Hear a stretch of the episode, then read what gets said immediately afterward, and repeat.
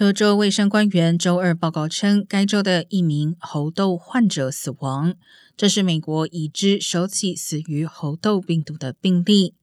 该名患者是住在休斯顿地区一名免疫系统严重受损的成年人。卫生官员正在对该病例进行调查，以确定猴痘是否是死亡的直接原因。